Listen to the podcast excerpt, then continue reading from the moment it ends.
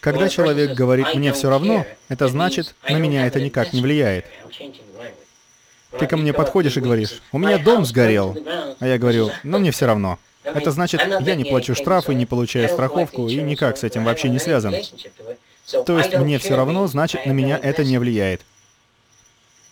Это нужно понять. Человек говорит, мне не все равно. Ты заботишься о людях? Да. Хорошо. На планете Еврипидии люди умирают от голода. А где же эта планета Еврипидия? Ну, до нее 80 миллионов световых лет вон в ту сторону. Отправь полтора бакса, и ты поможешь с их голодом. Кто-то отправит. Затем говоришь, что в космосе 80 квадриллионов Еврипидий, и на каждую нужно по центу. Так что жертвуйте больше центов. А потом говоришь, что Еврипидий бесчисленно много. И человеку становится насрать. Проблема слишком велика. Она слишком велика, чтобы ее постичь. Поэтому все, что находится за округом Вихоукен в Вирджинии, это другая вселенная. По этой причине тесная семья — это и евреи, и итальянцы, и греки. Семью как структуру легко понять. В масштабах народа щедрое мышление становится непостижимой роскошью. Забота о других значит меньше удобств дома. Меньше сдобы, меньше хлеба. Забудь про магнитолу в машине. То есть эгоизм поощряется. А мы ломаем голову. Почему люди такие эгоисты? Потому что иначе жмешь выключатель, а свет не загорается.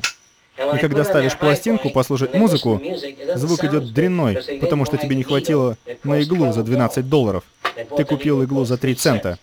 Когда ты эгоист, у тебя и музыка лучше, и на обед картошка со стейком. Нужно понимать эгоизм и значение этого слова. Самопоощрение до крайностей. И оно повсюду. А роскошь, раздаривание не окупается личным благополучием. Так что люди эгоисты, потому что это поощряется. Что-то непонятно? Думаю, вы все поняли. Детям недоступна роскошь заботы о других детях. Их этому нужно учить. Детей можно научить не шуметь, когда в комнате взрослые, и при этом не киснуть. Блин, ну когда они уже уйдут? Я хочу пошуметь. Их можно приучить уступать. Кто скажет пример, когда организм приучен уступать с удовольствием? Вспомните ситуации, когда один человек уступает другому.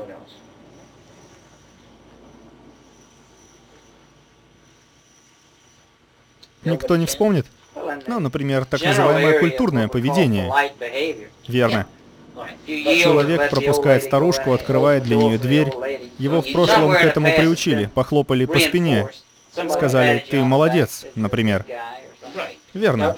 Поощрять или вознаграждать можно любой элемент поведения. Так что люди будут чрезмерно щедрыми.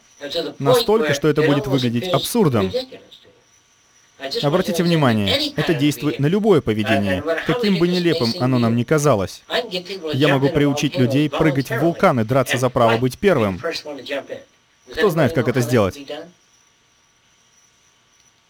Но это зависит от поощрения. Что непонятно? Прыгнешь, попадешь в рай. Правильно, пилот Камикадзе. Он пикирует на авианосец. Вначале это были немцы, когда у них была команда самоубийц. А в Японии таких стали называть камикадзе. Японцы додумались. Сначала они разработали самолет. Посадили в него пилота, и он должен был врезаться в авианосец или в другую цель, потому что топливо у него было как раз до авианосца или чуть больше, и шасси ему убрали, чтобы он не смог приземлиться. Вы это поняли? Иногда их заваривали в кабине.